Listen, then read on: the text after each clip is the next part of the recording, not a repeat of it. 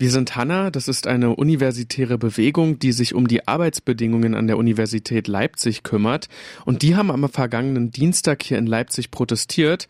Und in unserer heutigen Folge Radio für Kopfhörer schauen wir uns die Situation der Arbeitnehmerinnen und Arbeitnehmer mal genauer an. Ein ziemlich kompliziertes Thema. Wir haben uns trotzdem dazu entschlossen, das zu bearbeiten, weil es ein sehr wichtiges Thema für die Uni ist.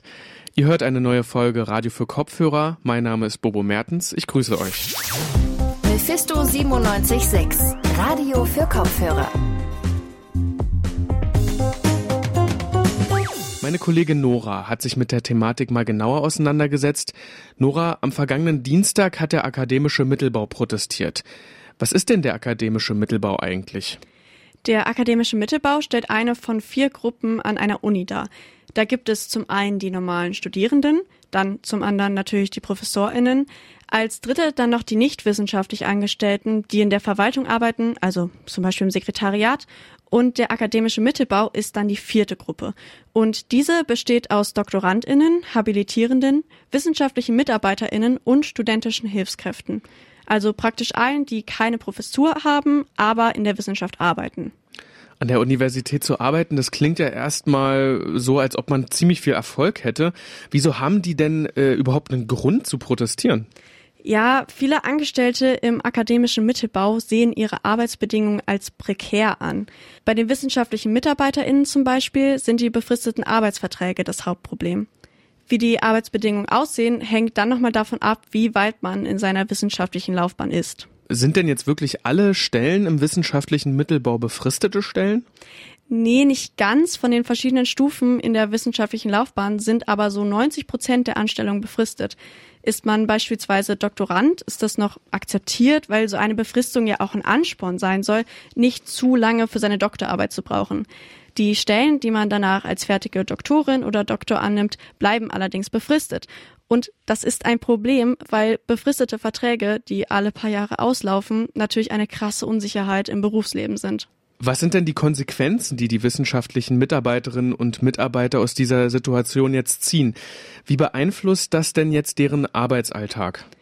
Wissenschaftliche MitarbeiterInnen arbeiten also im Zweifelsfall mal ein paar Jahre an der einen Uni, dann läuft ihr Vertrag dort aus und dann müssen sie ihre Stelle wechseln und an einer anderen Uni arbeiten oder halt umziehen oder weite Strecken pendeln. Wenn du Pech hast, bist du dann also so um die 40, hast eine Familie, die du ernähren musst und hängst trotz super guter Ausbildung in diesem Befristungssystem fest, wo du immer nur die nächsten paar Jahre planen kannst. Bei der Demo am Dienstag war zum Beispiel eine Frau, die in ihrer Berufslaufbahn schon 24 Arbeitsverträge hatte. Nora, warum sind denn die Arbeitsverträge überhaupt befristet? Der Bund argumentiert damit, dass durch diese Befristung alle paar Jahre neuer Wind in die Forschung kommt. Mit neuen Leuten sollen also auch neue Ideen kommen, sodass sich die Forschung weiterentwickeln kann. Die Frage, die ich mir jetzt stelle, ist, ob nun auch alle jungen Wissenschaftlerinnen und Wissenschaftler auch so viel innovativer sind als die älteren. Ja, ob das Argument wirklich so triftig ist, sei mal dahingestellt. Zumindest meint das auch Benjamin Engbrox. Er setzt sich in der Gewerkschaft für Erziehung und Wissenschaft für ArbeitnehmerInnen im akademischen Mittelbau ein. Kann dieses Argument ehrlich gesagt nicht so wirklich nachvollziehen, weil die Professorinnen und Professoren, die sind ja auch unbefristet angestellt und ähm, bei denen würde ja auch niemand behaupten, dass die jetzt nicht mehr ähm, sozusagen gute Forschung machen. Problematisch ist außerdem, dass wissenschaftliche MitarbeiterInnen dazu viel Zeit in der Lehre bringen und den ProfessorInnen zuarbeiten, also auch Prüfungen berichtigen und sowas. Und dann bleibt oft auch eigentlich gar keine Zeit mehr oder viel weniger Zeit für die eigentliche Forschung. Jetzt haben wir ja sehr viel über wissenschaftliche Mitarbeiterinnen und Mitarbeiter geredet. Es gibt aber ja auch noch eine andere Sparte, und zwar die der studentischen Hilfskräfte. Wie sieht's denn bei denen aus? Auch diese waren am Dienstag bei der Demo vertreten. Und auch deren Arbeitsbedingungen sind schwierig, allerdings aus einem anderen Grund. Wie viel studentische Hilfskräfte verdienen, ist nämlich nicht zentral geregelt. Deswegen fordern Initiativen wie der TV Stutt Tarifverträge. Tarifverträge kennt man ja auch aus anderen Berufen. Wie würde so ein Tarifvertrag denn gerade die Situation von studentischen Hilfskräften verbessern können? So ein Tarifvertrag hat die Vorteile von besseren Löhnen, geregelten Arbeitszeiten und sichert dich auch besser ab, wenn du mal krank bist. Darüber habe ich auch mit Charlotte geredet. Sie ist beim TV Stutt aktiv und selber studentische Hilfskraft. Sie fordert mehr Urlaub, mehr Gehalt und gerade auch längere Lohnfortzahlung im Krankheitsfall, denn gerade wenn wir krank werden, ähm, kriegen wir nur sehr kurz Lohnfortzahlung und dann fallen wir halt in kein anderes soziales Sicherungssystem. Also auch zum Beispiel Hartz IV bekommen wir dann nicht. Außerdem kriegen studentische Hilfskräfte auch ziemlich wenig Gehalt. Das ist je nach Bundesland ein bisschen unterschiedlich, aber meist sind es nur ein paar Euro mehr als der Mindestlohn. Was die Bezahlung angeht, muss man als Student also ziemlich federn lassen. Das klingt irgendwie ziemlich danach, als würde einem der Einstieg in die akademische Karriere nicht so richtig attraktiv gemacht werden, oder Nora? Nee, nicht wirklich. Charlotte meinte auch zu mir, dass sie sich nach ihrem Abschluss auf jeden Fall in der Forschung sieht. Und bei so viel Konkurrenz muss man natürlich erstmal die unterste Stufe der akademischen Karriereleiter erklimmen. Und das ist dann halt der Job als studentische Hilfskraft. Es wird also immer klarer, dass in fast allen Stellungen, die man im akademischen Mittelbau haben kann, die Arbeitsbedingungen nicht so super sind, wie man das sich vielleicht bei WissenschaftlerInnen so denken würde. Weißt du denn, ob es irgendwelche Maßnahmen gegen diese Entwicklung gibt? Das habe ich auch den sächsischen Kultusminister gefragt. Der ist da allerdings wenig konkret geworden. Im Koalitionsvertrag von CDU, Grünen und SPD ist vereinbart, Verbesserungen auf den Weg zu bringen und dazu gehört etwa ein Rahmenkodex für gute Arbeit an den sächsischen Hochschulen. Und außerdem sollen etwa durch neue Personalkategorien in Lehre, Forschung und Wissenschaftsmanagement neue Karrierewege neben der Professur für junge Wissenschaftlerinnen und Wissenschaftler ermöglicht werden. Das ist momentan Gegenstand auch der Diskussion zum neuen Hochschulfreiheitsgesetz. Die Sache mit den Tarifverträgen ist ja die Entscheidung des Freistaates Sachsen, aber Charlotte meinte auch zu mir, sie würde sich mehr Einsatz und Unterstützung von der Uni Leipzig für ihre studentischen Hilfskräfte wünschen. Also die Uni Leipzig könnte auch Mindestvertragslaufzeiten einsetzen, einen höheren Lohn ähm, auf Landesebene könnte man, in Berlin ist es ja zum Beispiel so, da gibt es auf Landesebene einen Tarifvertrag für ständig Beschäftigte, wo sozusagen alle Unis zusammen das ausgehandelt haben.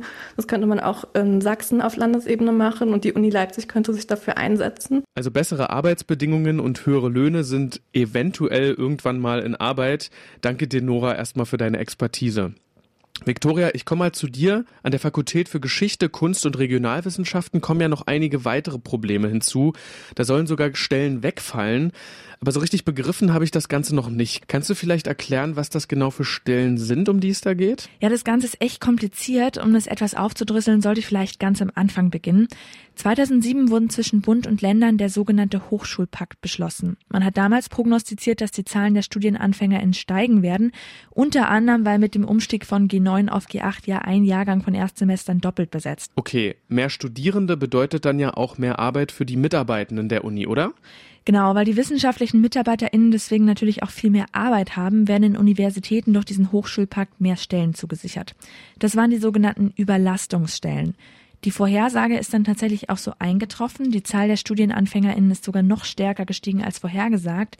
Deswegen wurde dieser Hochschulpakt dann auch zweimal verlängert. Ende 2020 sollten diese Überlastungsstellen dann aber endgültig auslaufen. Wenn die Überlastungsstellen bis 2020 auslaufen sollten. Wo liegt denn dann jetzt eigentlich das Problem? So wie ich das jetzt verstanden habe, wurden die doch von Anfang an als befristet angelegt, oder? Ja, das ist richtig. Das ist aber auch gar nicht der Grund für die Proteste. Der Punkt ist nämlich folgendes. Diese Überlastungsstellen sind mit der Zeit so ein zentraler Bestandteil der Arbeit an der Uni geworden, dass die Institute gar nicht mehr darauf verzichten können. Das hat auch der Freistaat erkannt, deswegen wurde der sogenannte Zukunftsvertrag beschlossen. Darin war vorgesehen, dass diese Überlastungsstellen jetzt in unbefristete Stellen umgewandelt werden. Und genau das betrifft ja jetzt auch das GKR, also die Fakultät für Geschichte, Kunst und Regionalwissenschaften, oder? Genau, auch im GKR waren viele MitarbeiterInnen durch diese Überlastungsstellen angestellt und diese MitarbeiterInnen sind jetzt natürlich davon ausgegangen, dass sie weiter beschäftigt werden. Dafür wurden ja auch die Mittel vom Freistaat bereitgestellt. Aber dazu kam es nicht. Mit dem Semesterbeginn sind an der Fakultät jetzt etwa sechs Stellen weggefallen. Das heißt, die sollten erst verlängert werden und fallen jetzt doch weg. Kannst du diesen Sachverhalt vielleicht nochmal genauer erklären? Ja, jetzt wird's kompliziert. Das Rektorat hat durch diesen Zukunftsvertrag vom Freistaat unbefristete Stellen zur Verfügung gestellt bekommen.